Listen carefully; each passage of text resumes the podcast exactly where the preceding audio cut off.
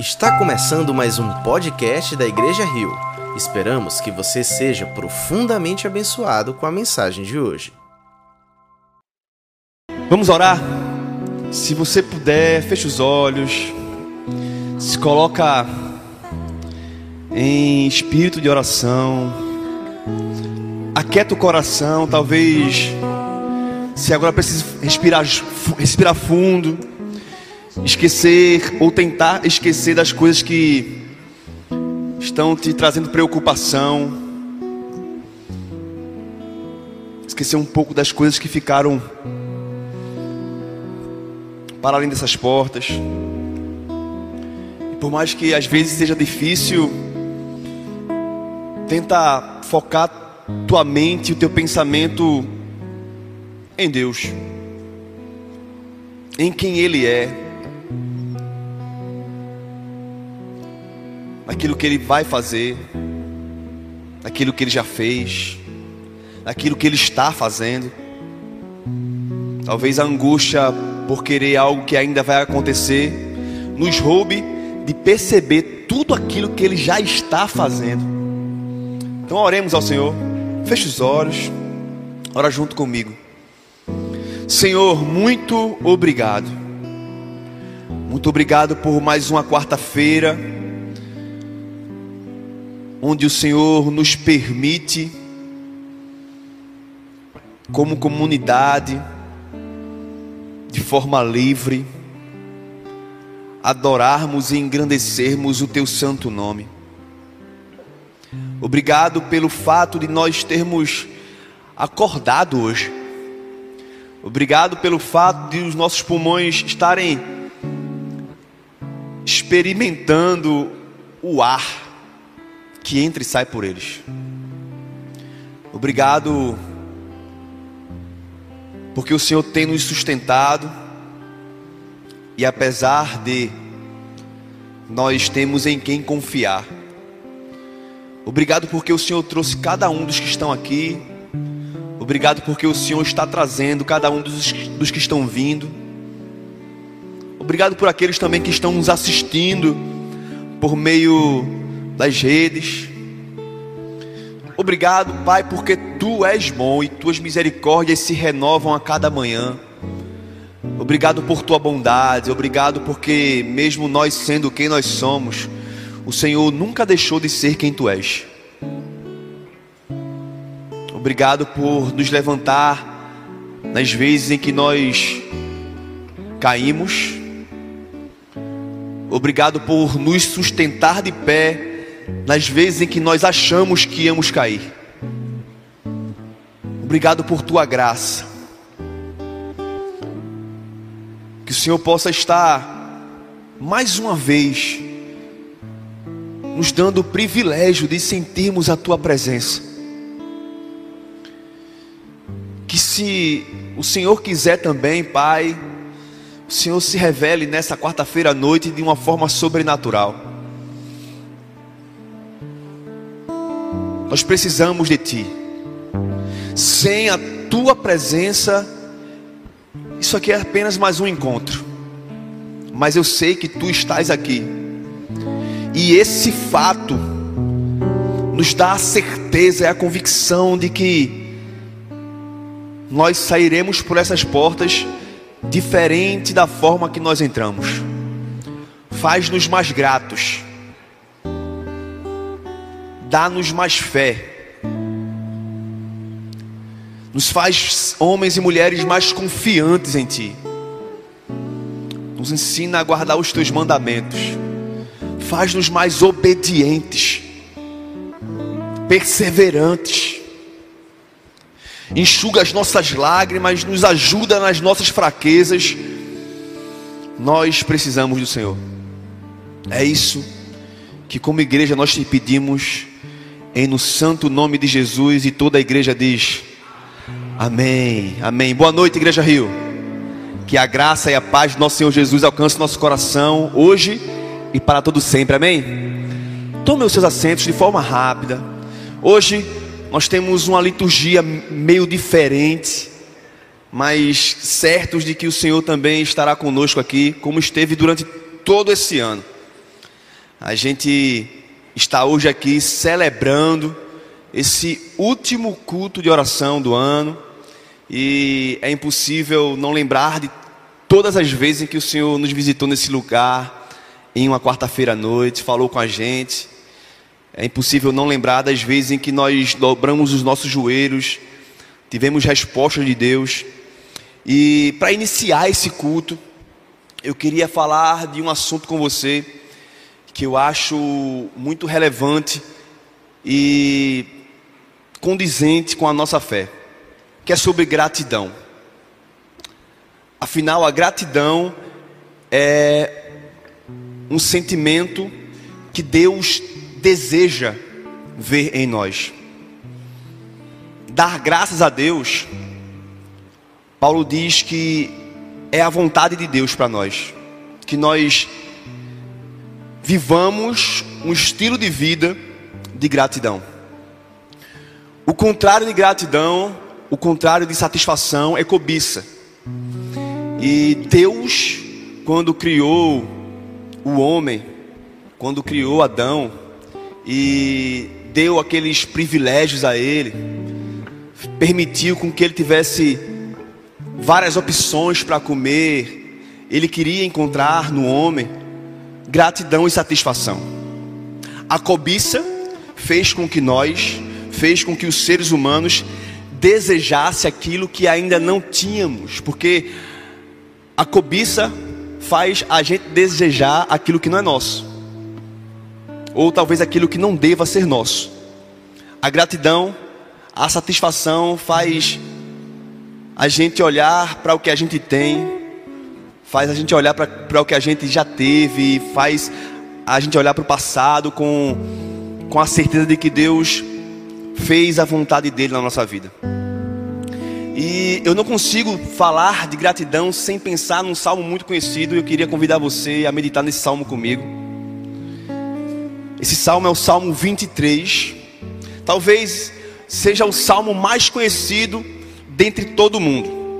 Não apenas crentes conhecem esse salmo, mas até aqueles que nunca ouviram falar de Jesus, talvez já tenham ouvido falar desse salmo. Existem no mundo todo muitas Bíblias abertas em cima de estantes nesse salmo. E o salmo diz: O Senhor é o meu pastor, de nada terei falta.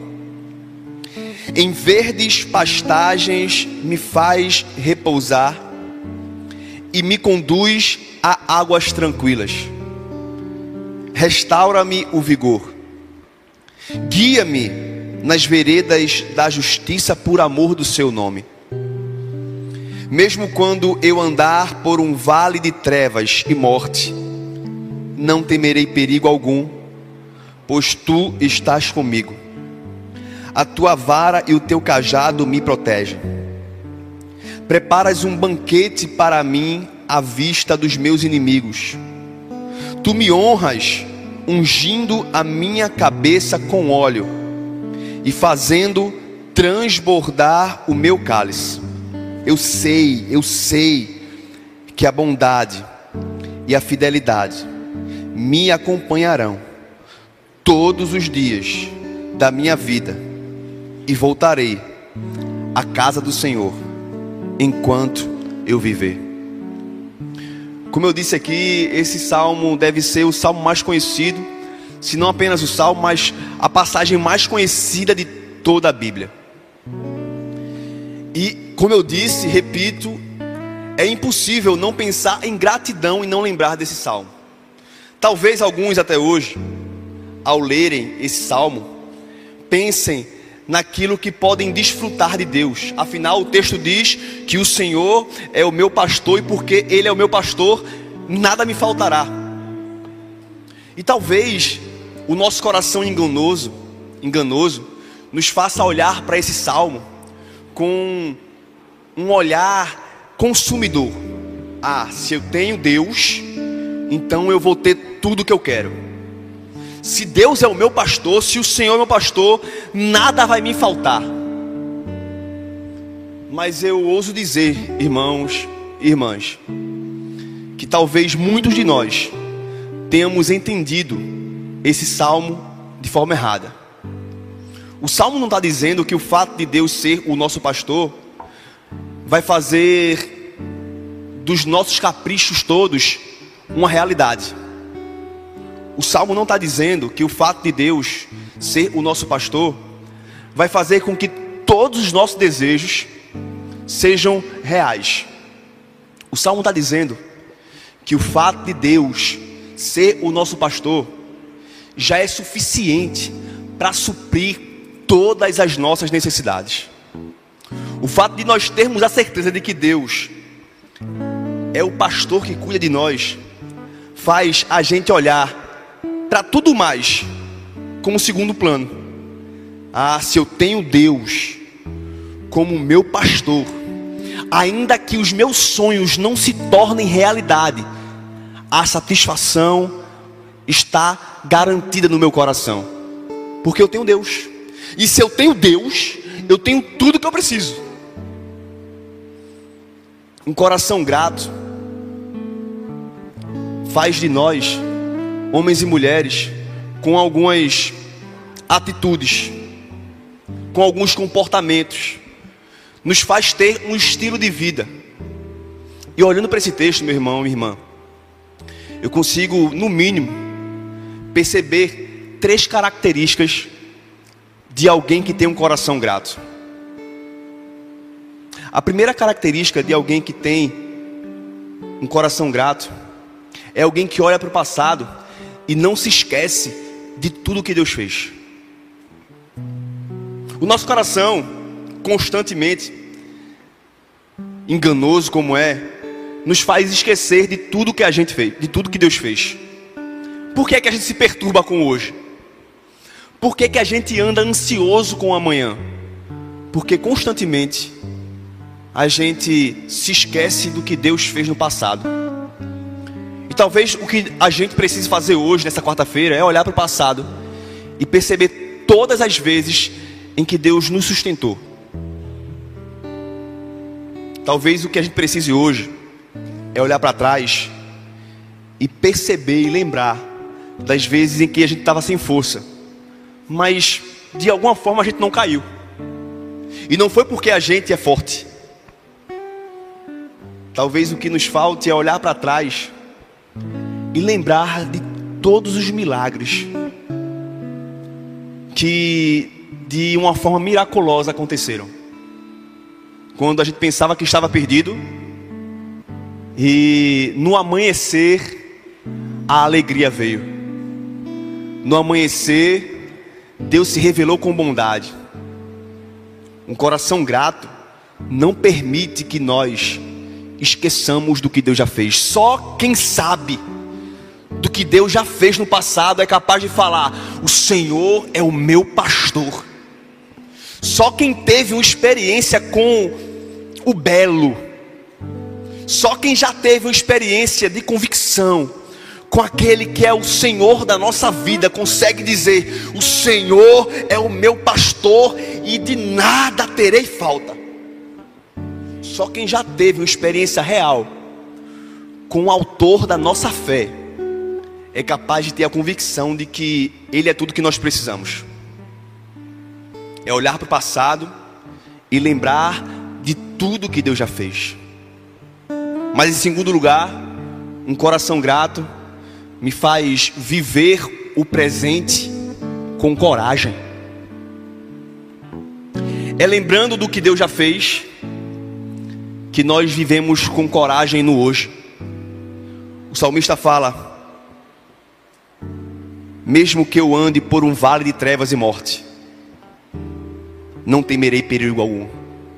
Não porque ele é corajoso o suficiente, não porque ele sabe que as dificuldades vão ser vencidas por sua própria força, mas é porque ele sabe de que o mesmo Deus que estava com ele ontem, e o livrou de tantos perigos ontem, e o sustentou ontem, e o levantou das suas quedas ontem, está presente no hoje, e ainda que ele passe por um vale de trevas e morte, ele não temerá, porque ao lado dele está aquele que o guarda.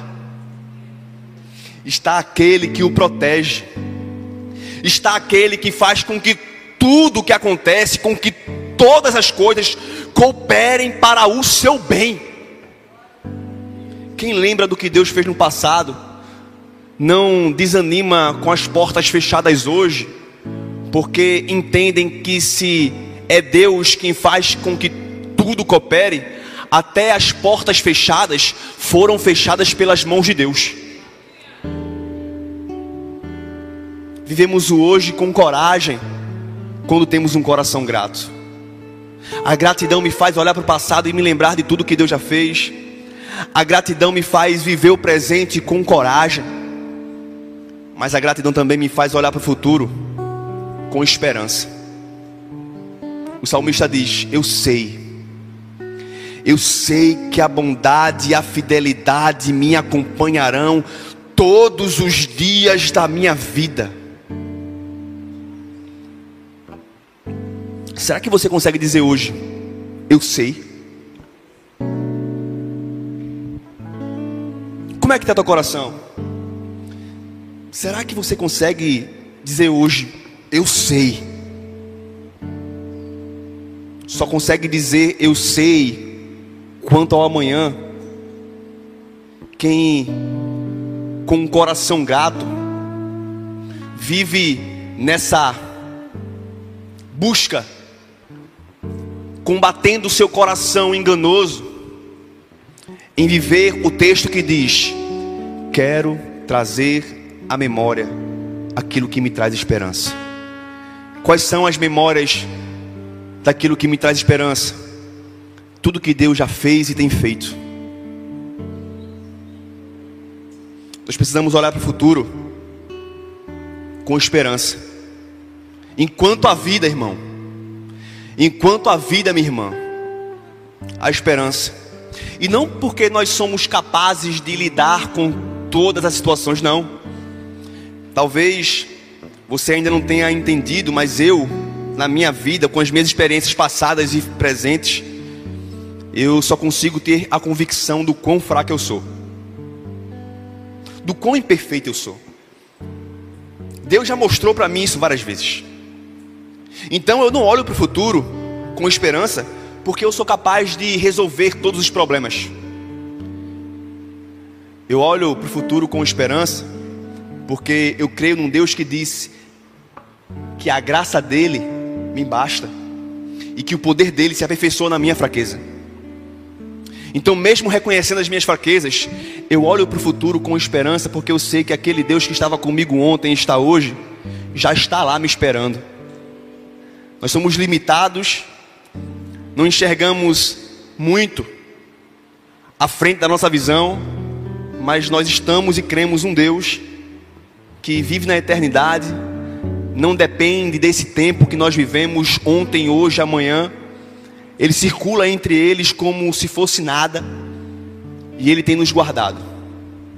É olhar para o passado e lembrar de tudo que Deus já fez. É olhar para o presente e viver corajosamente. É olhar para o futuro e ainda que só notícias mais cheguem, nós consigamos dizer: ainda que a figueira não floresça, ainda que não haja fruto na vide, ainda que o produto da oliveira minta toda a vida, me alegrarei e exultarei no Deus da minha salvação. Que o Senhor nos faça mais gratos que esse fim de ano, que esse término aí desses 360 alguns dias, nos faça olhar para trás e perceber tudo que Deus já fez. Como nós, como comunidade, não conseguimos olhar para esse ano e ver tudo que Deus fez em nosso meio também, como igreja. Deus é bom. Quantas coisas inimagináveis nós não vivemos nesse ano. Quantos avanços, quantas bênçãos, amadurecemos, estamos nesse processo continuamente, e tudo isso deve gerar no nosso coração um coração grato, que nos faça olhar para 2023 e falar: eu creio que vai ser melhor ainda, eu creio que Deus já está lá, eu creio que tudo hoje está cooperando para o meu bem. E eu creio que o amanhã está guardado nele. Mais uma vez, se você puder, feche os teus olhos, encurva a tua cabeça, vamos orar. Vamos pedir ao Senhor mais gratidão, mais alegria, mais confiança, mais coragem. Senhor, muito obrigado. Obrigado porque eu sei que tu estás aqui. Obrigado porque se nós estamos de pé, isso não provém de nós, mas é a tua mão nos sustentando. Perdoa, Pai amado, perdoa a nossa falta de fé, perdoa a nossa insatisfação, perdoa o nosso medo, perdoa a nossa desesperança.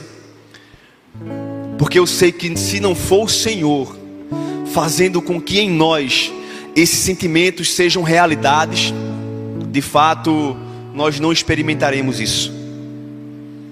Fica conosco nessa quarta-feira, faz-nos lembrar de tudo que o Senhor já fez, dá-nos coragem para viver no hoje e dá-nos esperança para olhar para o amanhã e crer que o Senhor é poderoso para fazer infinitamente mais do que pedimos ou imaginamos, de acordo com o seu poder que atua em nós. É isso que nós pedimos em nome de Jesus. Amém.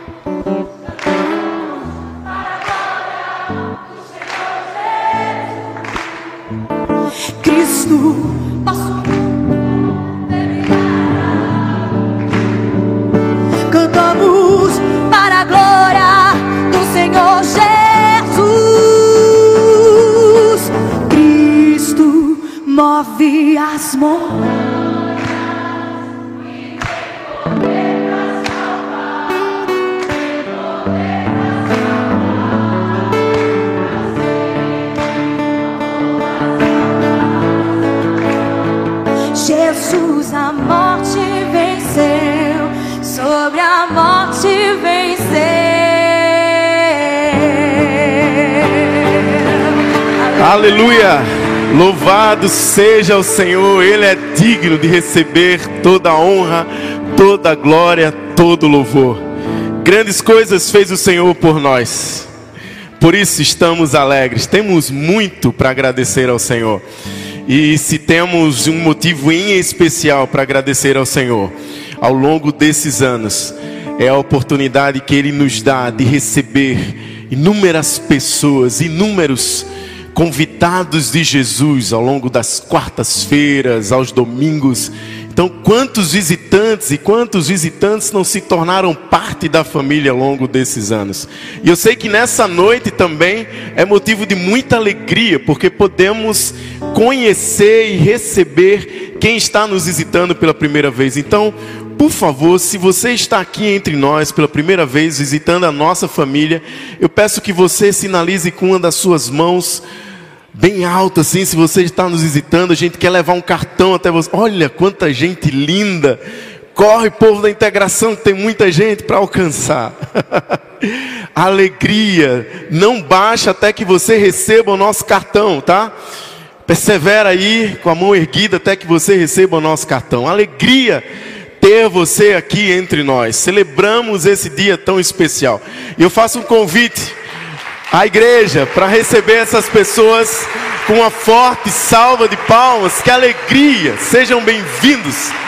Vocês que são os convidados de Jesus, que temos o privilégio, olha, eu vejo pessoas se abraçando aqui. Que benção, que benção. Tem um recado especial para você que está nos visitando. Quando terminar a nossa celebração, por favor, não vá embora sem antes passar nos barris da integração. A gente quer conhecer você um pouco mais, a gente quer te dar uma lembrança para materializar esse dia, essa hora, esse momento em que a gente recebe você em nossa família. Nos alegramos muito com essa oportunidade. Vocês podem sentar, meus irmãos. Que bênção, que bênção estarmos aqui no último culto de quarta-feira do ano. E como o pastor Braulio falou, temos muito por agradecer. A gratidão fertiliza nossos corações para adoração. E eu sei que nós somos chamados a adorar o Senhor. Mas existe um outro elemento da, da caminhada cristã, além da gratidão, que é indispensável, que é a fé. A fé é o veículo pelo qual nos relacionamos com Deus e obedecemos a sua missão, a missão que é dele. E eu confesso para vocês que eu faço sempre uma oração. Não é um mantra, mas eu repito sempre essa oração e isso tem se tornado prática da minha vida. Eu oro para que tenhamos uma igreja forte, pujante, que cumpra a missão do Senhor, mas que cada um seja capaz e decida na caminhada vivenciar a vida da igreja. Eu digo que existe duas maneiras de você vivenciar a vida da igreja, para além de vir aos cultos, sentar no lugar que lhe acomoda mais, que, que lhe apraz, que lhe dá prazer. Mas existem duas formas reais que você vive a vida da igreja. E viver a vida da igreja é viver a vida da missão de Deus na, história. A primeira forma é através dos relacionamentos. É através dos relacionamentos, é o é a hora em que você decide encontrar o outro e ser encontrado pelo outro. É uma dimensão da fé. E a segunda forma é através do serviço. É a hora e o momento e o dia em que você decide imitar ao seu mestre, ao nosso mestre e Senhor. E o que eu acho interessante é que quando a gente chega numa época dessa do ano, a gente começa a olhar para trás e muitas vezes a gente se dá conta que o cenário que nos sobrevém é um cenário de escassez.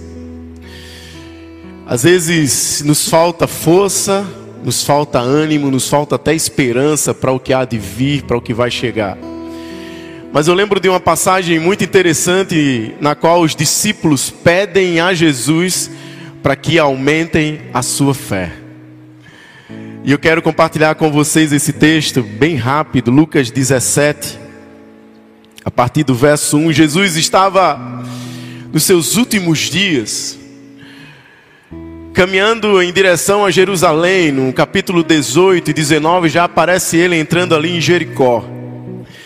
E Jesus ensinava enquanto estava no caminho e vivenciava o que ensinava enquanto estava no caminho. E o que eu acho interessante é o contexto desse pedido dos discípulos, que talvez seja o seu pedido nessa noite.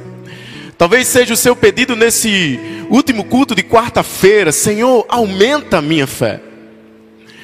Mas por vezes a gente pede a Deus que aumente a nossa fé, para que possamos desfrutar do milagre que Ele quer fazer na nossa vida, ou estar esperando aquilo que Ele vai fazer. Mas esse contexto é diferente.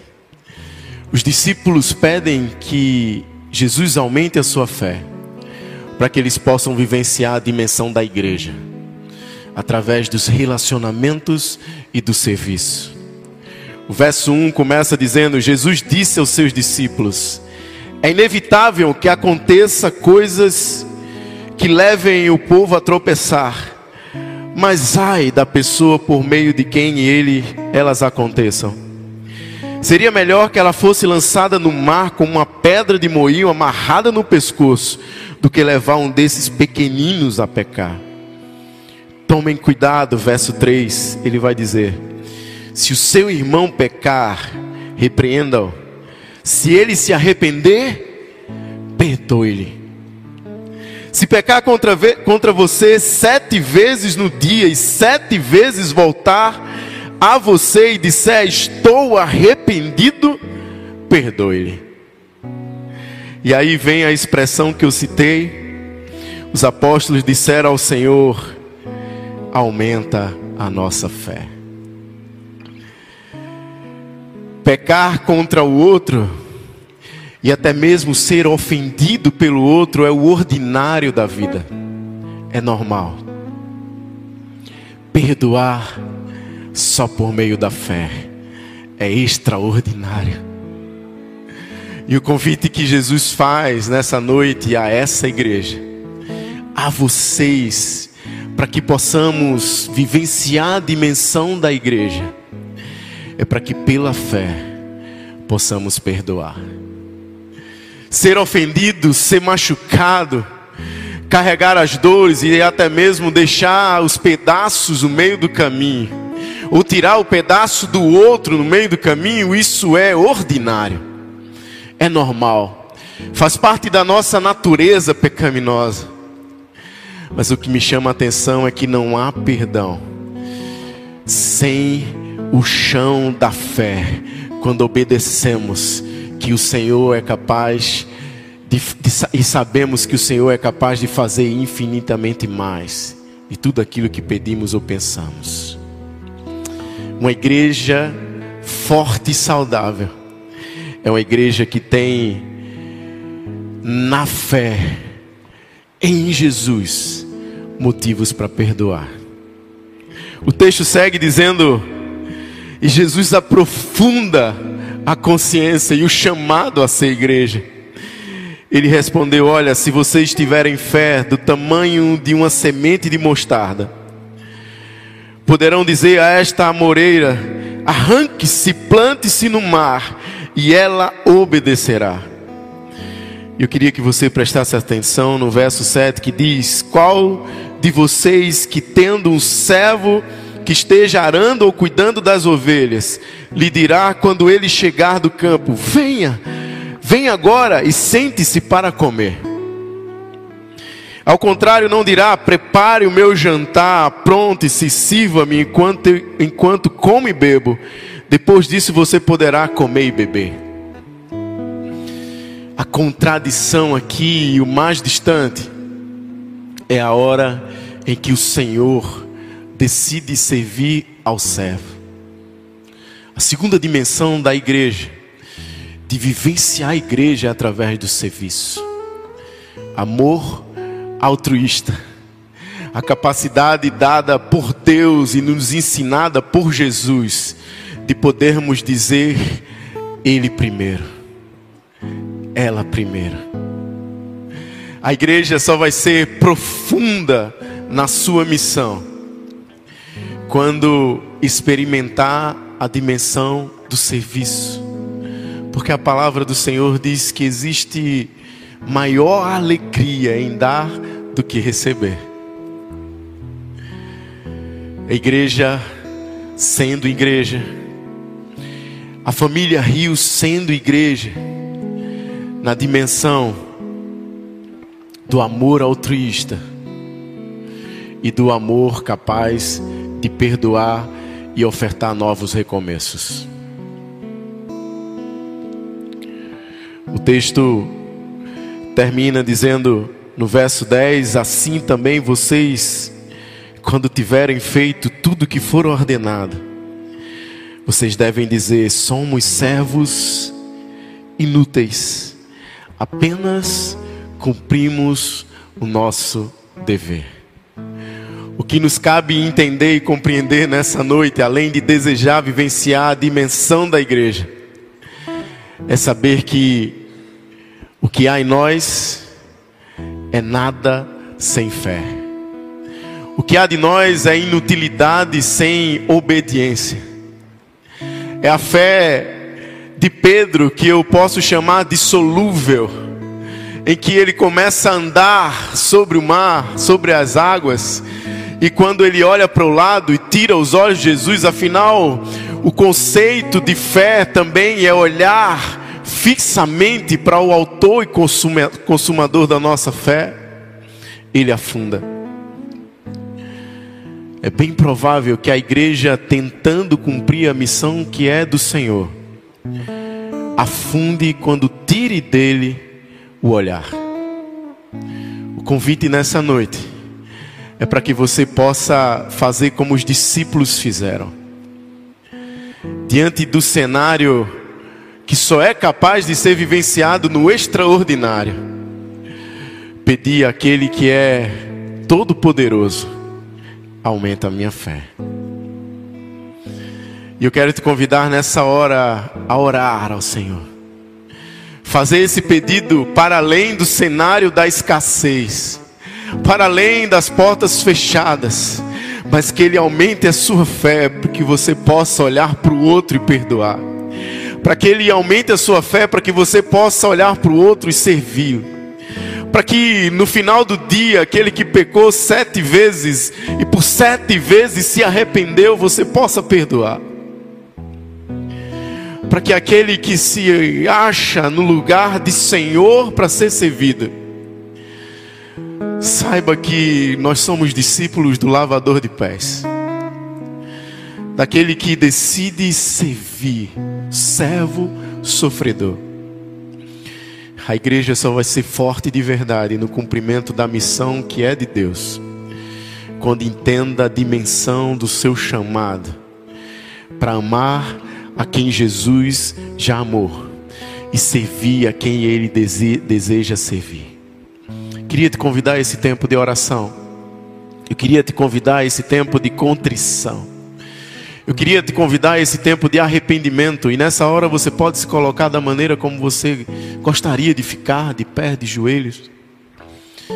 Mas que Deus nos tire desse lugar onde estamos. Que Jesus, em respondendo esse pedido, aumenta a minha fé possa nessa hora fazer os nossos corações, vida, transbordar de fé. Porque fé é a certeza das coisas que não vemos e a firme convicção daquilo que não vemos, daquilo que esperamos. Nós temos fé é porque não vemos, não é porque temos é porque sabemos que o Senhor nos dará. Obrigado, Jesus, por esse ano que se termina, por esse calendário que marca as épocas, os dias, os anos, a hora. Mas obrigado porque tu és o Senhor do tempo, da história. E aprove ao Senhor na história intervir com graça, com amor, com misericórdia, com perdão, com recomeço. E obrigado porque podemos nessa época, mesmo distante, mesmo diante dos cenários de escassez, de escassez até mesmo da fé, e não é sobre a fé na fé, não é sobre a fé em nós, não é sobre a fé naquilo que temos ou que conseguimos contabilizar, não é sobre a fé no conforto, é sobre a fé no Autor e Consumador da nossa fé. Nesse que diante do cenário faz com que, através da Sua ordem, venha, possamos caminhar sobre as águas. Nos ajuda, Senhor, a sermos como igreja, como tua família, mais profundos em relacionamento.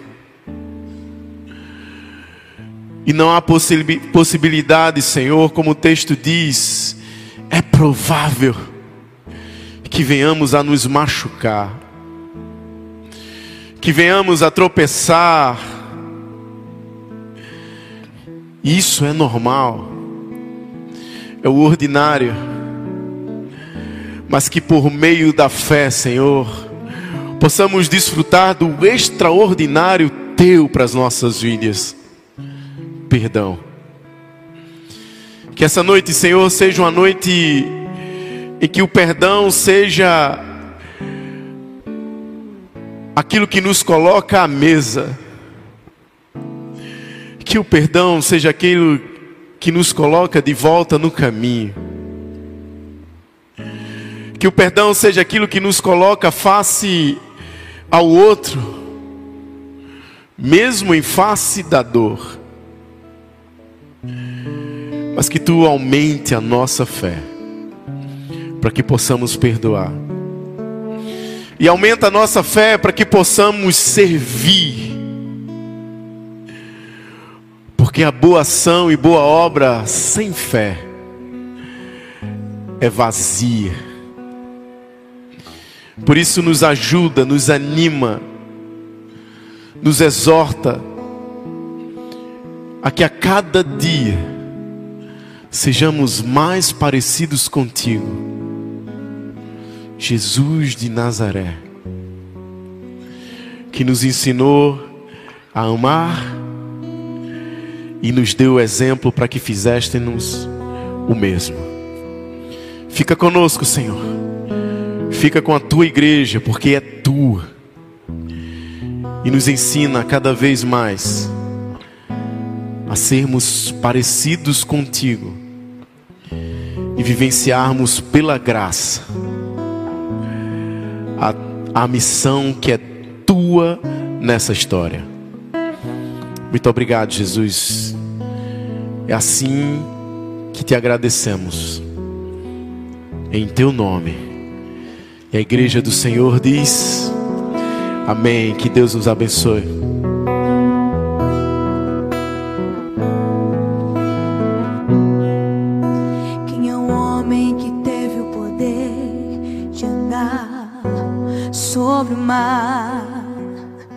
Quem é ele que pode fazer o mar se calar? No momento em que a tempestade vier te afogar, Ele vem com toda a autoridade e manda acalmar. Quem é o homem que teve o poder de fazer Israel? Caminhar por entre as águas do mar vermelho. Fez caminho no meio do mar para o povo de Israel passar. Do outro lado, com os pés enxutos, puderam cantar o hino da vitória.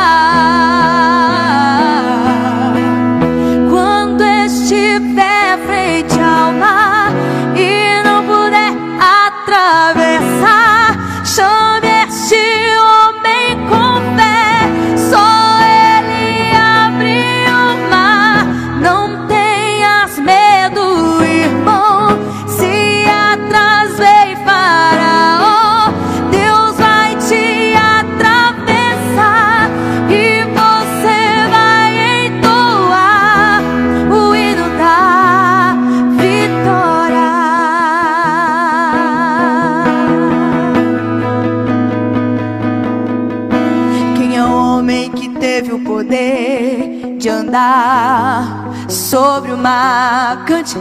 Quem é ele que pode fazer o mar se calar?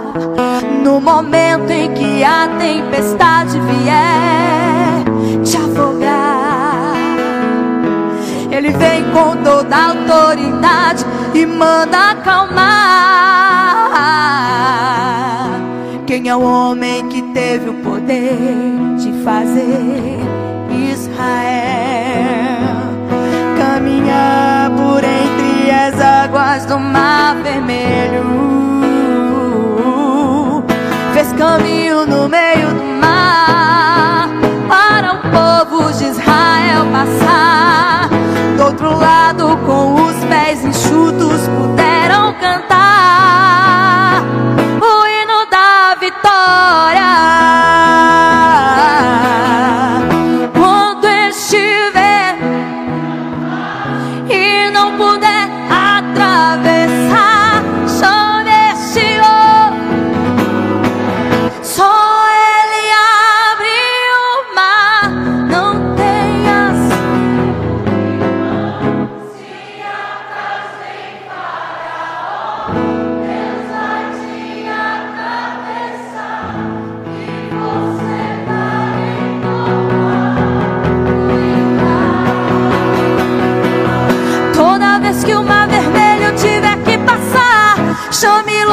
este homem para te ajudar. É nas horas mais difíceis que ele mais te vê. Pode chamar este homem que ele tem poder. Se passares pelo fogo, não vais te queimar. Se nas águas tu passares, não vão te afogar.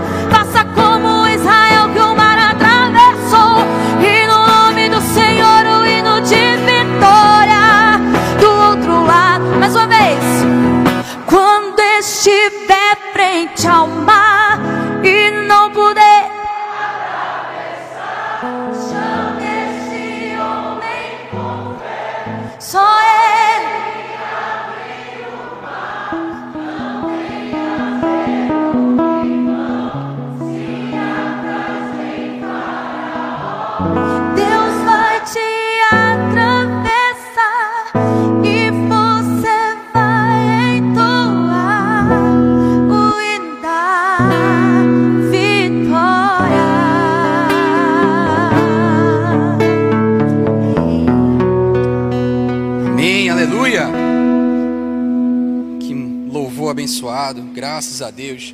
Irmãos queridos, boa noite. Que alegria estar presente aqui nesse culto de oração tão especial. Que felicidade ver a igreja tão cheia. Eu queria ler para vocês agora uma passagem que está em Mateus capítulo 6, passagem curta, dos versos 19 a 24, que diz assim: Palavra de Jesus: Não acumulem para vocês tesouros na terra, onde a traça e a ferrugem destrói, e onde os ladrões arrombam e furtam. Mas acumulem para vocês tesouros nos céus, onde a traça e a ferrugem não destroem, e onde os ladrões não arrombam nem furtam. Pois onde estiver o seu tesouro, aí também estará o seu coração. Os olhos são a candeia do corpo. Se os seus olhos forem bons, todo o seu corpo será cheio de luz. Mas se os seus olhos forem maus, todo o seu corpo será cheio de trevas. Portanto, se a luz que está dentro de vocês são trevas, que tremendas trevas são.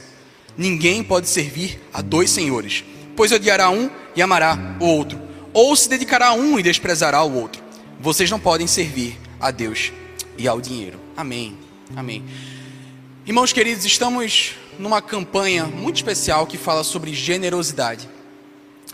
E não podemos falar sobre generosidade sem falar sobre o oposto de generosidade, que é a ganância. E é sobre isso que eu queria refletir rapidamente com vocês nessa noite. Eu queria falar sobre o poder que a ganância exerce sobre os nossos corações. Eu queria falar três coisas a partir desse texto que nós lemos. Em primeiro lugar, como a ganância exerce poder no nosso coração, como as posses, os meios materiais tomam conta do nosso coração. Por que a ganância toma conta do nosso coração? Em terceiro lugar, como a gente quebra esse poder que os bens materiais e as posses e o dinheiro têm sobre nós. Como, por quê e como quebrar.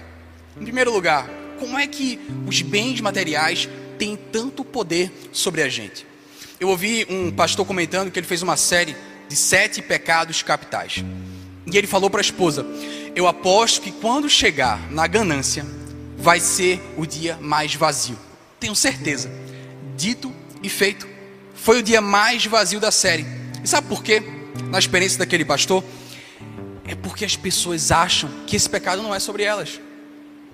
A ganância, meus irmãos, tem um poder especial, que é o poder da cegueira. E não é, esse, não é isso que Jesus falou no texto? Ele começa falando sobre não acumular tesouros na terra, ele fala dos olhos, que são a candeia do corpo, fala sobre a cegueira. Porque os bens materiais têm esse poder de nos cegar. É assim que as posses conseguem exercer tanto poder sobre nós, conseguem nos cegar, conseguem nos tornar cegos. Esse lugar poderia estar totalmente iluminado, com as luzes todas acesas, mas se você fosse cego, você sairia, sairia esbarrando e tropeçando nas cadeiras. Não adiantaria ter um holofote iluminando essa nave, que você ainda não conseguiria andar, caso você fosse cego. E é isso que acontece. Não adianta o lugar estar iluminado se os teus olhos não conseguem enxergar. E as posses materiais, o diabo consegue fazer com que isso tome conta do nosso coração sem a gente perceber. É aí que mora o perigo. Se por acaso uma pessoa comete um assalto, ou então ela rouba, ou comete um adultério, esses são pecados e erros óbvios. Você sabe que cometeu, você sabe o que aconteceu, você toma uma decisão diante daquele fato de se arrepender e mudar de vida, ou então continuar e você tem consciência de que continua fazendo, mas a ganância não é assim.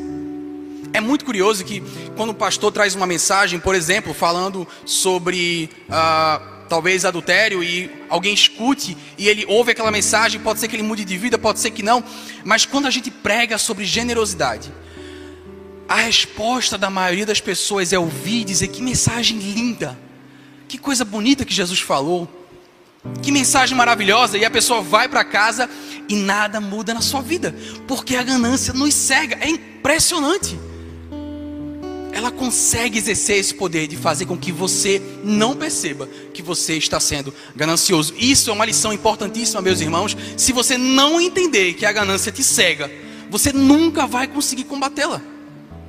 O primeiro passo para combater esse pecado é perceber que você tem ele no seu coração. Talvez muita gente saia daqui nessa noite e diga: essa mensagem era muito boa para fulano, aquele meu colega na, do escritório. Caramba, essa mensagem era para meu irmão ouvir essa é a primeira evidência que você não está entendendo o que eu estou falando. Todos nós, meus irmãos, temos alguma ganância no nosso coração. E ela vai exercer poder sobre você enquanto você não perceber que ela está aí dentro. Ela te cega, ela te cega. Irmãos, é muito interessante que nós, como igreja cristã, eu acho que nós temos pecado com isso, nesse sentido. A igreja fala pouco sobre ganância. E nós não tomamos medidas práticas para ensinar as pessoas sobre isso. Eu li uma história de uma igreja no século 17, em que o conselho da igreja é, disciplinou um membro que era um empresário, porque ele estava tirando 6% de lucro. E o conselho tinha determinado que o máximo de lucro é 4%. E quando eu vi essa história, eu achei, primeiro, muito esquisita. Não, é, não acho que é trabalho do conselho da igreja estar tá definindo qual é o percentual. Mas ao mesmo tempo, eu me antenei por uma coisa: aqueles homens estavam tentando, pelo menos tentando, lidar com a ganância das pessoas deles, talvez de forma errada ou equivocada, mas eles estavam ali pensando como a gente faz para ensinar as pessoas a serem menos gananciosas. A igreja cristã brasileira nem tenta fazer isso. E vivemos em um local em que as igrejas que falam do evangelho da prosperidade, isso manchou, imaculou tanto a imagem das igrejas, que aquelas igrejas que são sérias ficam com muito medo de falar disso.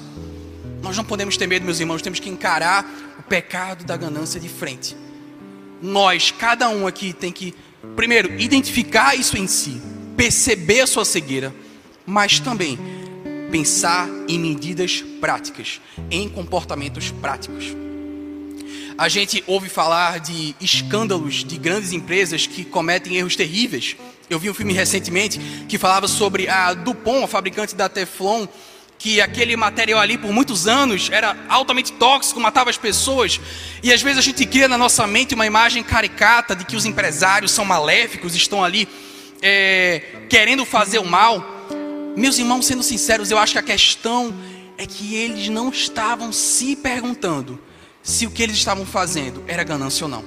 Essa é a grande questão da gente. A gente não se pergunta. A gente não para para pensar. A gente não para para refletir.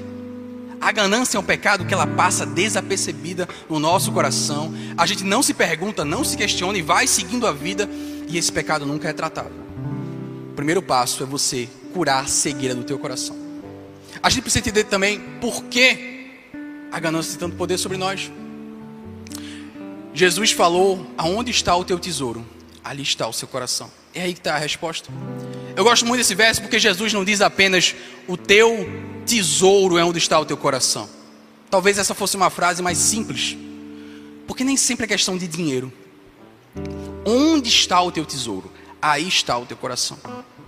Talvez tenham pessoas aqui que o seu tesouro não está no dinheiro, é possível, mas está em outras coisas nós temos essa tendência de buscar o significado da nossa vida a partir do que nós temos. A partir das roupas que nós vestimos, a partir do lugar onde a gente come, a partir do conforto, dos bens materiais, das posses, da carreira. E o instrumento pelo qual nós criamos a nossa identidade muitas vezes é a ganância. Por que, que ela consegue exercer poder sobre nós? É porque a gente aprendeu com Satanás a pautar a nossa identidade naquelas coisas que a gente consegue obter, seja ela dinheiro, seja carreira, seja posse. Temos que ter muita consciência disso. Temos que ser muito autocríticos disso e perceber que a tua identidade tem que estar em Cristo e não nas tuas posses. Tua identidade tem que estar em Cristo e não nas tuas posses. Quebre essa cultura do mundo em que vivemos. Você sai por essa porta, o que todo mundo está falando por aí é que a tua identidade está pautada nas coisas que você tem, nas coisas que você consome, nos lugares que você vai. Quebre, vamos ser de fato a contracultura no meio de um mundo caído. A tua identidade está em Cristo, não no que você tem.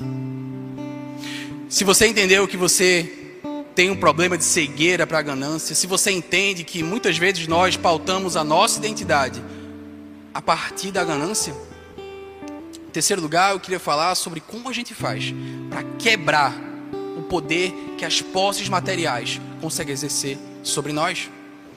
Jesus responde também, logo no começo, ele diz para a gente não ajuntar tesouros na terra, mas ajuntar tesouros no céu. Essa é a solução. Essa é a solução. É você cada dia mais a nossa tendência natural, o nosso automático é a juntar tesouros na terra. Mas você a cada dia tem a oportunidade de dizer: hoje eu vou gastar o meu tempo, eu vou gastar os meus recursos, eu vou gastar os meus dons para juntar tesouros no céu. É isso que eu vou fazer hoje. Eu passei a semana toda, o mês, a minha vida inteira ajuntando tesouros na terra, mas hoje vai ser diferente. Hoje eu vou começar a juntar tesouros no céu. Isso gera uma transformação. Talvez ainda não no nível da consciência, mas você tomar essa decisão, isso começa a gerar transformação em você. Precisamos juntar tesouros no céu ao invés da terra. Se nós continuarmos ajuntando tesouros na terra, isso não vai te salvar. Isso não vai te dar significado. Isso não vai te dar conforto, não vai te dar segurança. As intempéries do mundo vão vir. As, os acidentes vão acontecer as coisas vão continuar acontecendo na tua vida. Não é ter mais dinheiro que vai te impedir de calamidades virem, mas se você pautar o teu tesouro no céu, essas coisas não vão afetar o teu espírito. Você pode se entristecer, mas você sabe que tem a esperança em Jesus. O teu espírito não pode ser afetado, porque Paulo falou de maneira belíssima: morte, onde está o teu aguilhão, onde está o teu poder sobre mim? Porque ele entendeu que não são os tesouros na terra, mas são os tesouros no céu. Então a morte, as intempéries, os acidentes não têm mais poder. Assim a gente quebra o poder. Aquelas coisas da nossa vida, terreno e material, que você pega e diz que aquilo é o teu tesouro. Aquelas coisas vão pedir a tua vida. Os seus tesouros materiais, eles vão pedir a tua vida. A tua carreira vai dizer assim: entregue a sua vida a mim. Viva por mim. Jesus Cristo é o único que disse: Eu entrego a minha vida por você. Ele é o único tesouro que ele diz: Eu vou entregar a minha vida por você. Está aqui. o teu conforto, a tua ganância, vai dizer: entregue tudo que você tem a mim. Eu quero a sua vida. Jesus diz: a minha vida, a minha vida, eu entrego a você. Se você entende isso, se você entende isso e começa a tomar decisões de ajuntar tesouros nos céus, a ganância perde poder sobre a tua vida. Ganância perde poder sobre a tua vida. E nós fazemos isso, meus irmãos, nós ajuntamos tesouros no céu de várias formas, de várias maneiras, como a gente sempre fala aqui nos momentos de ofertório. E nós fazemos isso quando somos generosos. Também quando somos generosos com os nossos recursos. A Bíblia fala toda hora sobre generosidade e nós a todo momento estamos entrando e saindo do culto achando bonito. Mas isso não muda as nossas atitudes. Para muita gente não muda. As pessoas ficam se perguntando: quanto eu devo ser generoso? Quanto eu devo doar? Eu não tenho como dizer para você uma fórmula, uma regra. Mas eu digo uma coisa: você deve doar o suficiente para isso afetar o teu estilo de vida. Se não há cruz, não há generosidade. Esse é o exemplo de Cristo. Tem que haver cruz. Tem que haver cruz. Você deve doar o suficiente para isso afetar o teu estilo de vida, para que você possa dizer: eu poderia ter mais conforto, mas eu tenho menos, porque eu estou ajuntando tesouros nos céus. Eu já falei, meus irmãos, que nós temos muitas oportunidades de sermos generosos ao longo de nossa vida, aqui na igreja, com o nosso tempo, com os nossos dons. Estamos num momento muito especial da nossa igreja, um momento que estamos sonhando alto, um momento que estamos sendo ousados. Um momento que nós estamos querendo, como igreja, ajuntar tesouros nos céus. Esse é um momento muito especial em que nós estamos na campanha Clarear. Estamos pedindo que a nossa igreja seja generosa. Estamos pedindo de vocês que de fato sejam generosos. Temos sonhos altos nós queremos ver aquelas pessoas carentes ali da área de Aguazinha, os projetos do Voz na Rua, pessoas que não conhecem a Jesus sendo alcançadas, recebendo capacitação, tendo reforço escolar. A gente quer que as pessoas aprendam sobre Jesus, mas também que tenham a sua realidade transformada, também que tenham a oportunidade de crescer, também que tenham a oportunidade de aprender. Queremos, como igreja, juntar tesouros nos céus, mas nós não fazemos isso sozinhos. Não é o pastor Thomas, Marçal, Braulio, Rafael, não são os presbíteros, não é o conselho, é a igreja que vai fazer isso. Isso, meus irmãos, não é um peso para nós, é um privilégio. É um privilégio. Olha que alegria seria se a igreja entendesse isso. Que maravilha seria se a igreja aprendesse a sonhar, a sonhar com o reino de Deus invadindo a cidade, a sonhar com uma igreja que ajunta tesouros nos céus e que luta contra essa cultura da ganância em que nós vivemos. Vocês que já são da igreja sabem que nós não temos aqui qualquer discurso de barganha. Nós não dizemos que se você der, não der o devorador vai tomar. A gente não fala nada disso, tudo é besteira. Mas nós, como igreja, entendemos que generosidade é um privilégio. Irmãos queridos, nós, como liderança, estamos muito engajados com essa campanha. Estamos sonhando com tudo que o social vai fazer no ano que vem, com quantas pessoas vão ser alcançadas. Mas também estamos tristes porque estamos muito longe da nossa meta. De fato, fomos ousados, mas cremos que uma igreja pode aprender a sonhar e ser ousada também. Somos ousados porque nós queremos fazer mais e queremos que vocês participem disso. Esse é mais um momento que temos a oportunidade disso. E eu queria convidar toda a igreja para participar dessa campanha linda que é a campanha Clarear. É uma campanha que vidas serão transformadas por meio desses recursos. Esses recursos que não vão faltar. Deus nos deu para sermos bons mordomos. Você vai ter o privilégio de participar de um reino que se expande e cresce. Isso alegra o meu coração. Isso é ajuntar tesouros nos céus. Amém? Ao som de uma canção, convido toda a igreja a trazer os dízimos, as ofertas, a contribuir para a campanha Clarear que estamos fazendo nesse momento. Vamos colocar aqui no telão o QR Code, o Pix, para que você possa fazer a sua doação para a campanha do Clarear. Eu queria lembrar de um detalhe importante: coloque 3 centavos no fim do valor para informar que você está doando para a campanha do Clarear. 3 centavos no fim, para que a gente possa identificar esse Pix corretamente. Amém? Ao som de uma canção.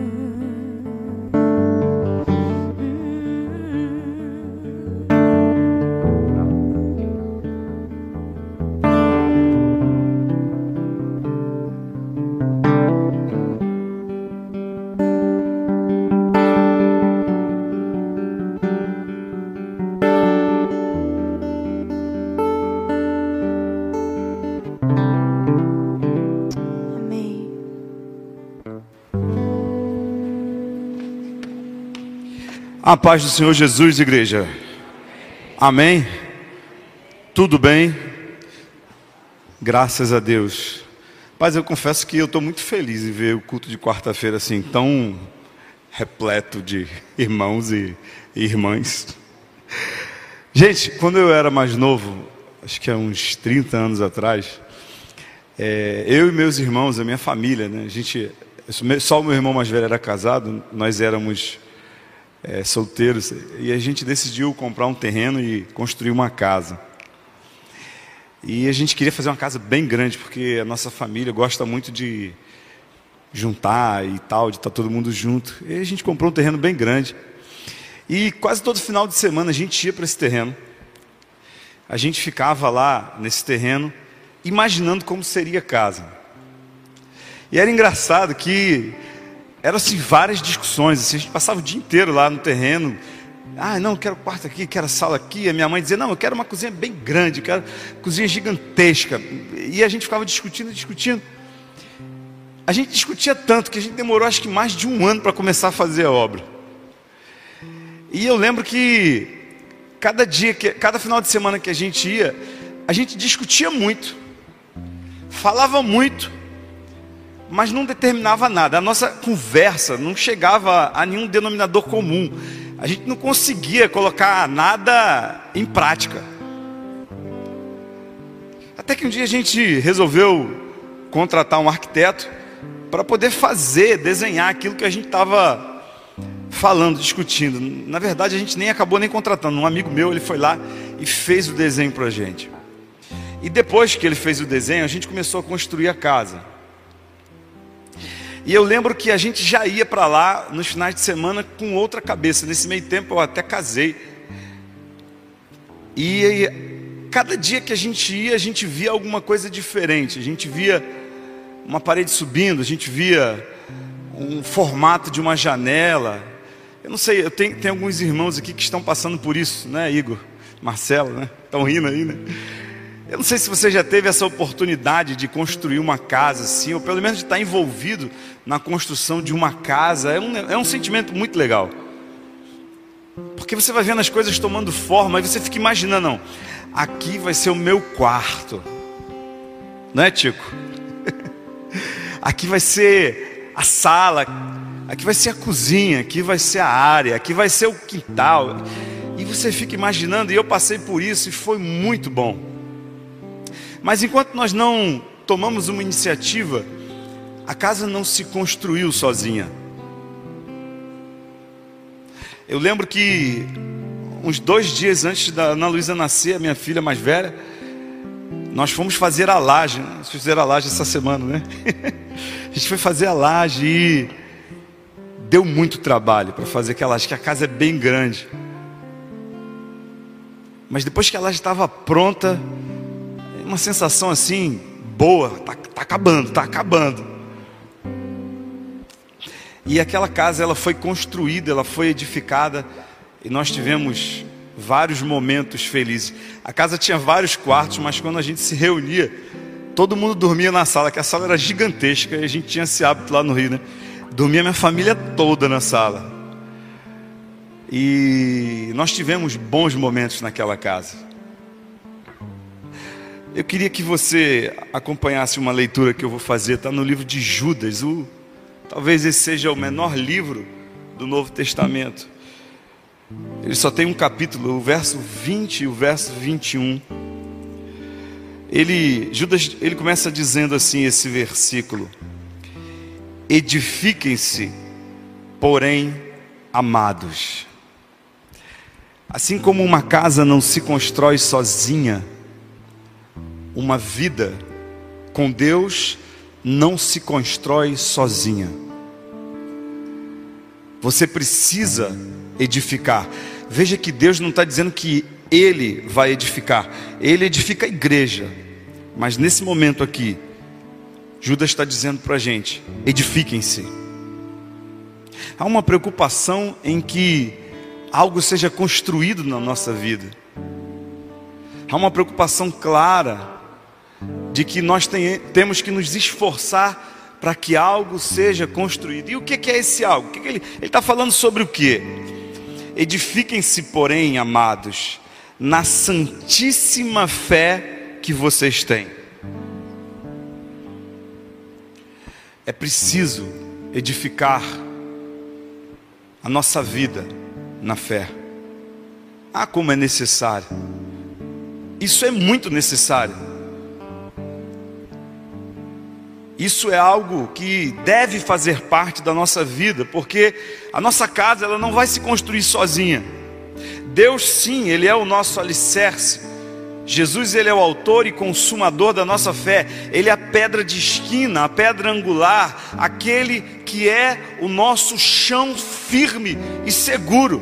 Mas a advertência da palavra de Deus é que nós devemos edificar dessa forma, que nós devemos edificar dessa forma, na santíssima fé que vocês têm, orando no Espírito Santo.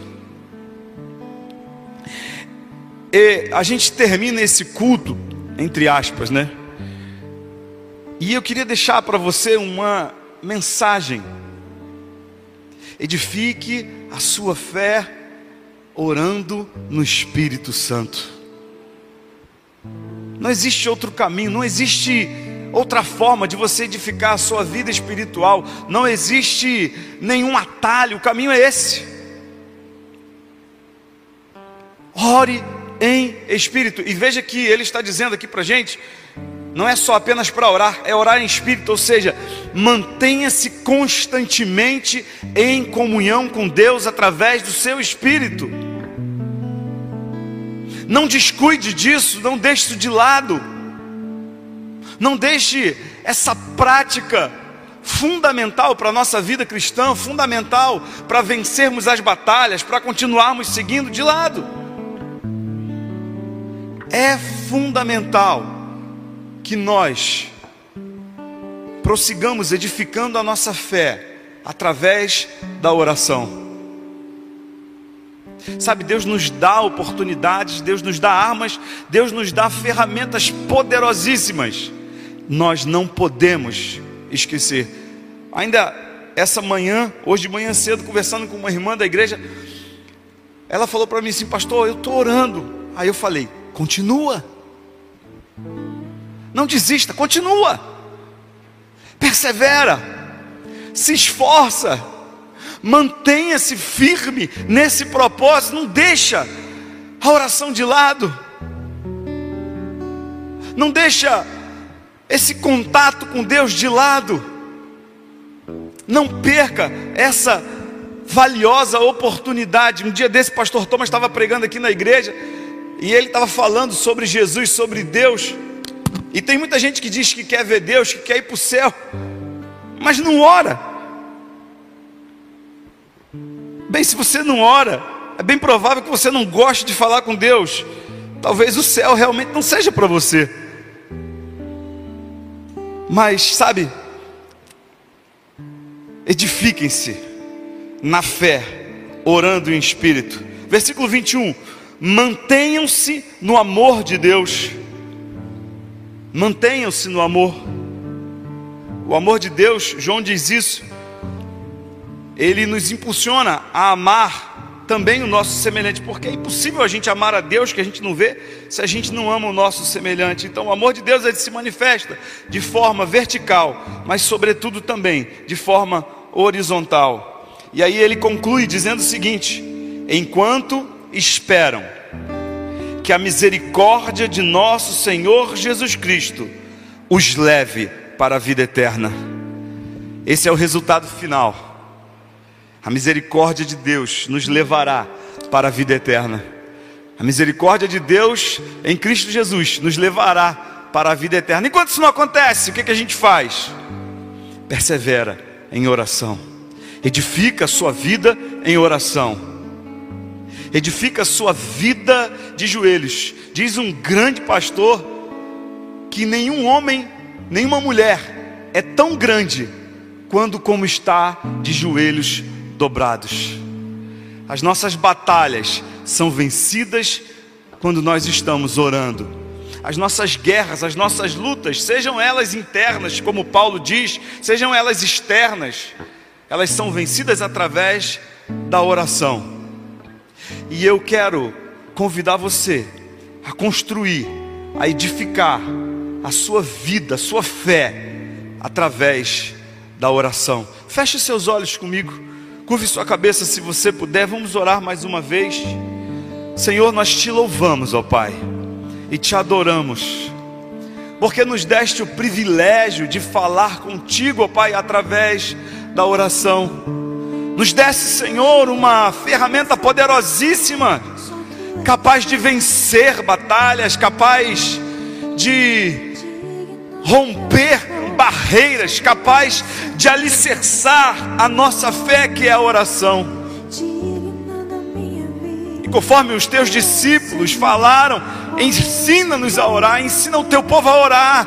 Ensina-nos, Senhor, a manter, Senhor, a comunhão contigo através da oração. Ensina-nos, Senhor, a desejar a oração, a buscar através da oração socorro, refúgio, providência, consolo, conselho. Ah, Pai querido, nos ajuda a encontrar o caminho através dos joelhos dobrados, através de um coração quebrantado e compungido na tua presença. Ensina a tua igreja a manter-se fiel a ti através da oração. Ah, oh, Deus, ajuda-nos, Senhor, a construir a nossa fé, Pai através da oração em espírito, Pai. Conduz-nos, Senhor, a lugares, conforme Davi diz, onde há pasto verdejante, onde há mananciais de água, aonde há repouso, aonde há saciedade, aonde há satisfação, aonde há completude de alma, Pai, através da oração. Ensina-nos, Senhor, a construir a nossa casa, Pai, espiritual através da oração que tenhamos sempre o desejo, Pai, e que quando o desejo nos faltar, tenhamos o compromisso, Senhor, e que quando o compromisso nos faltar, tenhamos, Senhor, a necessidade, e se a necessidade nos faltar, Senhor, amarra-nos, Senhor, a Ti, através da oração.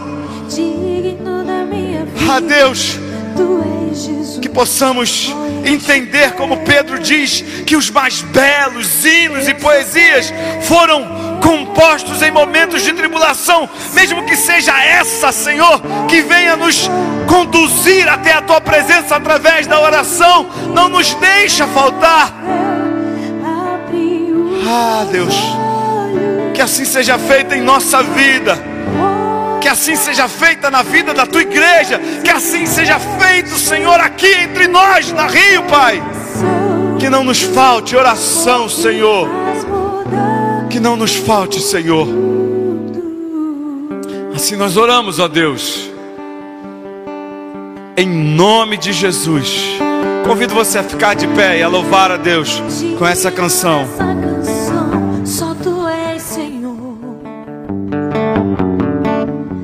Digno do meu louvor, só tu és Senhor. Digno da minha vida, tu és Senhor. Oh, eu sou teu, eu sou teu. Diga nome.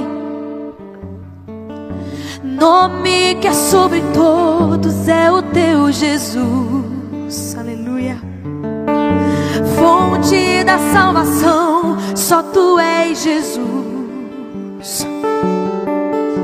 Digno da minha vida, tu és Jesus. Ó, oh, eu sou teu, eu sou teu. Santo, és incomparável, és inigualável Abre os meus olhos, Senhor. Mostra quem tu és e enche o meu coração do amor que faz mudar o mundo.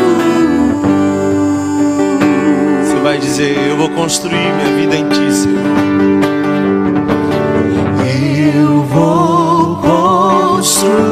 Minha vida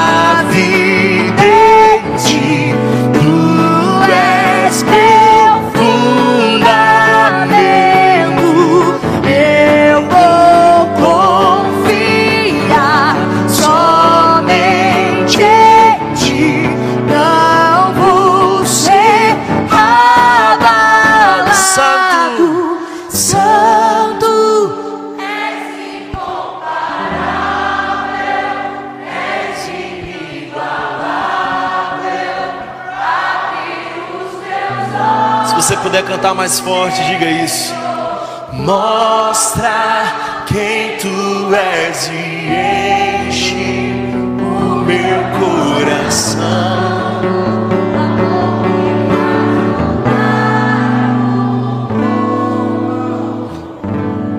Obrigado, Senhor.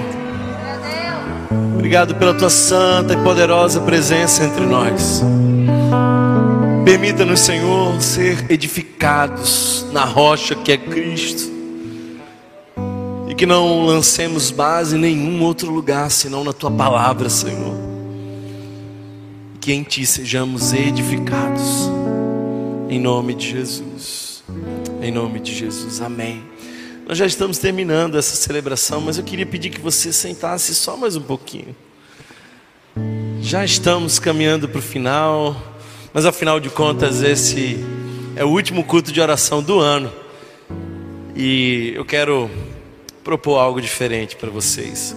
Sabe, irmãos, uma coisa que vocês precisam saber sobre nós líderes é que a gente cansa. Sabiam disso?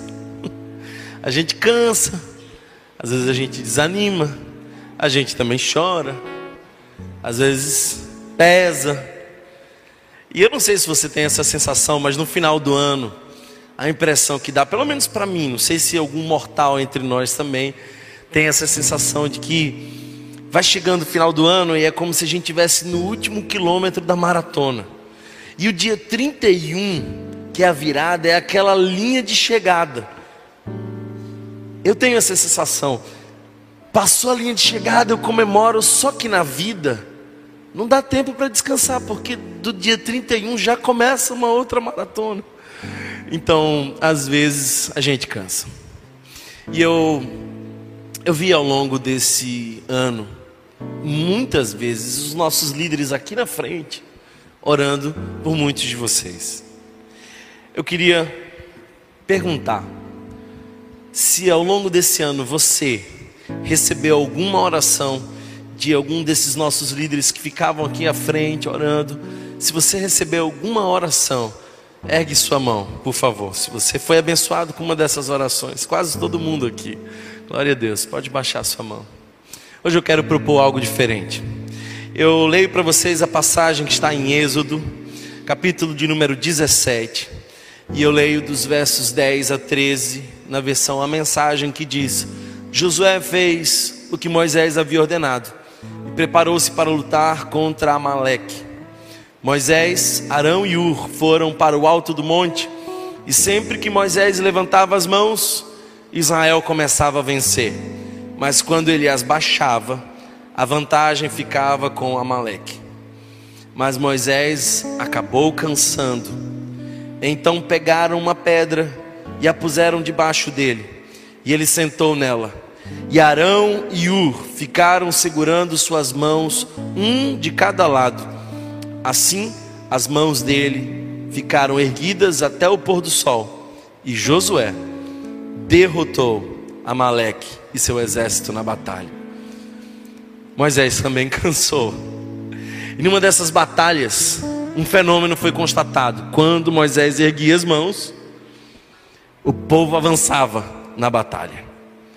Mas quando o cansaço pesava e aquelas mãos iam abaixando, a vantagem ficava com o povo de Amaleque.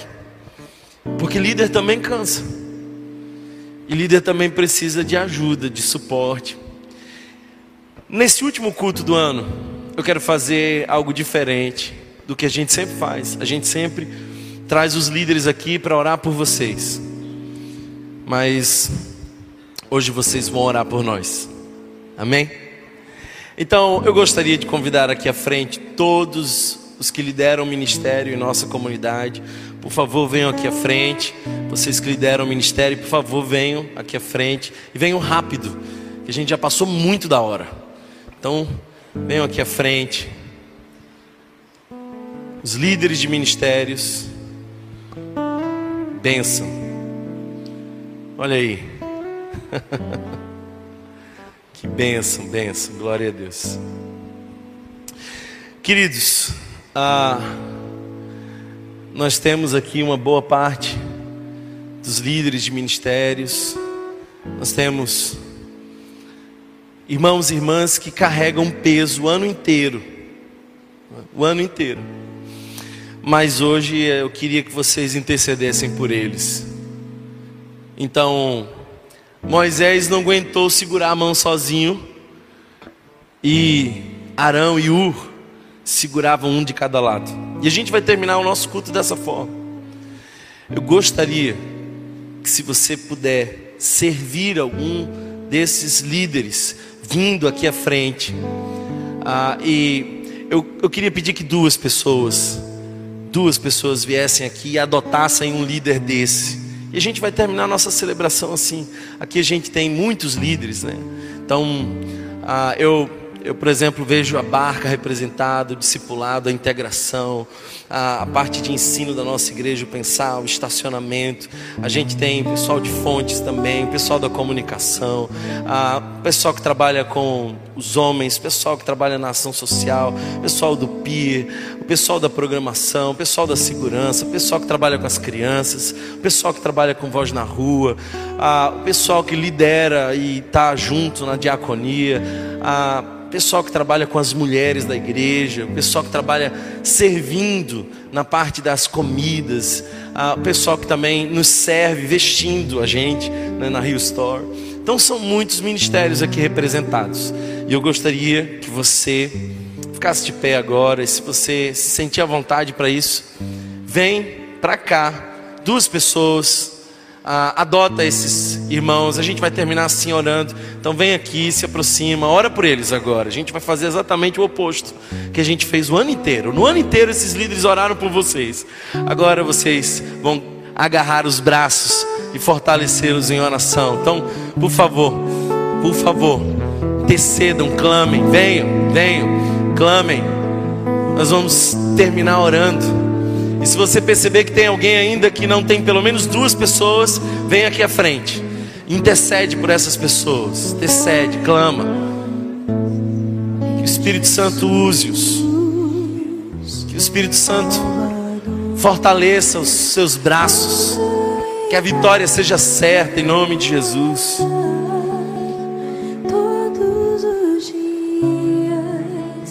Orem, clamem. Aleluia.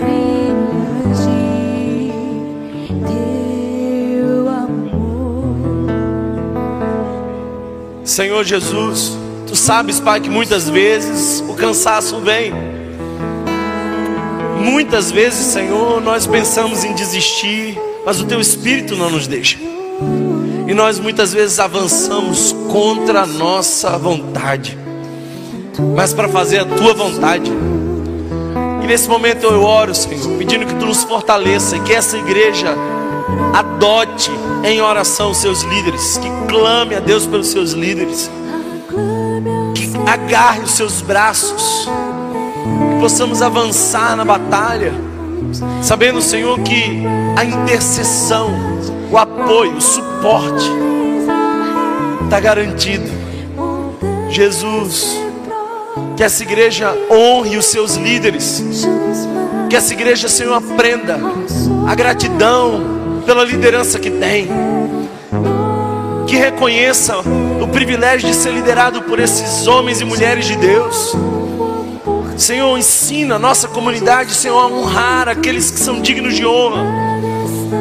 Homens e mulheres, Pai, que carregam um peso para ver a vitória do Senhor. Peço, Jesus, que tu fortaleça-os para recomeçar. Para recomeçar. Intercedemos, Jesus, agora. Intercedemos pedindo que tu venha. Levanta, Senhor, os nossos braços para a batalha. Você que está aí, desceda, clame a Deus pela nossa liderança, pelos nossos pastores, clame a Deus por mim, clame a Deus por, cada família pastores, pelos diáconos, pelos presbíteros da nossa comunidade, pelo conselho da nossa igreja. Clame a Deus. Senhor, tantas vezes nós apoiamos essas ovelhas em oração, mas é bom saber que se um dia o cansaço chegar, elas vão nos apoiar. Elas virão. Obrigado, Jesus. Obrigado, Senhor. Obrigado, Jesus. Tu és altíssimo, celebrarei a ti, ó Deus, o meu viver. Cantarei, contarei as tuas obras. Aleluia. Pois por tuas mãos foram criados terra, céu e mar e tudo ser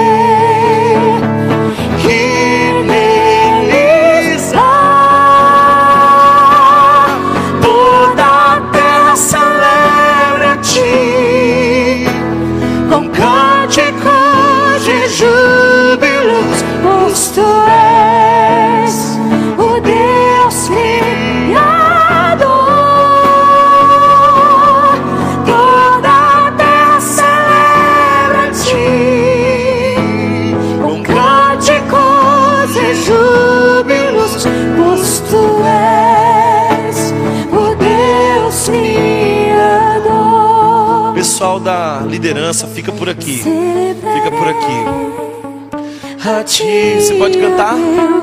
Com meu viver, É a última vez. cantarei, contarei as suas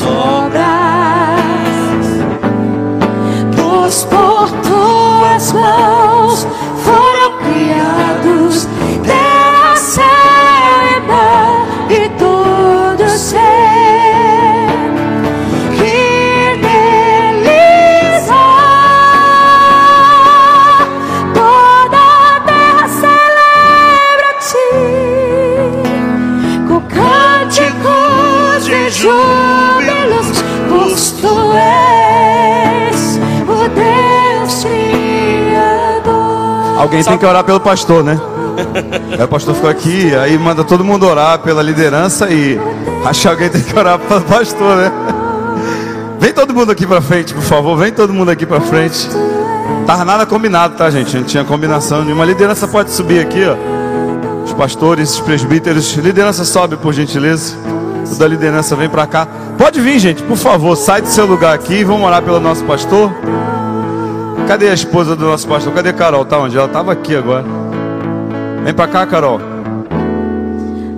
Fica aqui do ladinho. Seu costelinha, fica aqui do lado. Do varão. Estende sua mão pra cá, gente. Estende sua mão pra cá. Senhor, nosso Deus e Pai. Aqui estamos diante da tua presença, ó Deus, a tua igreja reunida, a tua família, Senhor, a família que tu comprou com o sangue do teu filho ali na cruz do Calvário. Homens e mulheres diferentes, pensamentos diferentes, pessoas diferentes, mas todos unidos, Senhor, por um único propósito. A cruz do Calvário foi que nos uniu, o teu amor nos uniu, o teu sangue nos fez irmãos em Cristo Jesus e teus filhos, ó Pai. E agora, Deus, nós oramos, intercedemos pelo teu servo, que tu chamou, Pai, desde o ventre de sua mãe, antes mesmo dele vir, Senhor, a existir, tu já tinha um propósito na vida dele, tu já o conhecia, tu já tinha preparado, Senhor, e traçado os teus planos, os teus desígnios para a vida do teu servo. E nessa noite, ó Pai, como igreja, nós intercedemos pela vida do teu filho, Senhor. Eu sei que é difícil, Pai, eu sei que tem sido um fardo pesado, Senhor, mas a tua palavra nos encoraja. E o teu espírito transforma todo fardo pesado em leve. Eu sei, Senhor, o tamanho da responsabilidade. Eu sei, Senhor, as angústias que passam, Senhor, por essa mente, por esse coração. Eu sei, Senhor, quantos pensamentos, Senhor, mas eu também sei que aquele que chamou Thomas é fiel e poderoso para concluir a obra, para completar o chamado. Então eu te peço agora, Deus, que tu continue dando força, que tu continue dando poder, que tu continue dando autoridade, Senhor que ele cada dia mais diminua e que tu cresça, Senhor, na vida dele. Que cada dia mais ele deponha, Senhor, tudo em teus pés, Senhor, diante do teu altar. Que tu possas assumir o controle totalmente. Fortalece ele, Senhor, quando o cansaço vier. Dá sabedoria, Senhor, quando lhe faltar. Dá poder e autoridade, Senhor, para fazer a tua obra, repreender, Senhor, o maligno e proclamar o teu evangelho, Senhor. Dá os recursos necessários para o sustento dele e da sua família. Pai querido, dá aquilo que ele precisa, porque nós sabemos, Senhor, o quanto ele necessita, Senhor, da saúde, meu Pai querido. Ah, Deus querido, dá a Ele, Pai, tudo aquilo que Ele necessita e que a cada dia Ele continue, Senhor, dependendo de Ti, dependendo, Senhor, do Teu Espírito, dependendo, Senhor, da Tua graça, dependendo da Tua misericórdia, dependendo, Senhor, da Tua sabedoria. Põe nele, Senhor amado, as Tuas palavras, faz transbordar nele, Senhor Pai querido, a tua presença, que teu Espírito seja um rio, um rio fluindo para a glória do teu nome. Ah, Deus querido, e continua guiando o teu filho, Senhor, até que ele possa concluir, Senhor, tudo aquilo que tu chamou para realizar. Ó oh, Deus, nós entregamos mais uma vez a vida do nosso pastor em tuas mãos. Nós entregamos, Senhor, tudo em tuas mãos. Continua cuidando, Senhor. Continua fortalecendo. Ó Deus, nós oramos também, Senhor, por Carol. Toma Carol em tuas mãos, Senhor. Ajuda Carol, Senhor, que, ele, que ela seja tal qual a mulher sábia que edifica a sua casa. Ajuda Carol a suportar, Senhor, a jornada, suportar, Senhor, e ser, Senhor, a ajudadora, companheira, Senhor, que ele tanto precisa. Cuida da vida de Carol, da saúde, Senhor, da sabedoria, da discernimento. Pai, que ela possa, Senhor, suprir, Senhor, as necessidades do Thomas, Senhor. Que eles continuem, continuem vivendo uma vida íntegra diante de Ti, fiel ao chamado que Tu tens para eles, Senhor, e para ela. Pai querido, que a Tua filha, Senhor, transborde em conhecimento, em sabedoria que ela transborde, Senhor, em boas obras, aquilo que ela necessita, Senhor. Se você foi abençoado por essa mensagem, compartilhe com alguém, para que de pessoa em pessoa alcancemos a cidade inteira.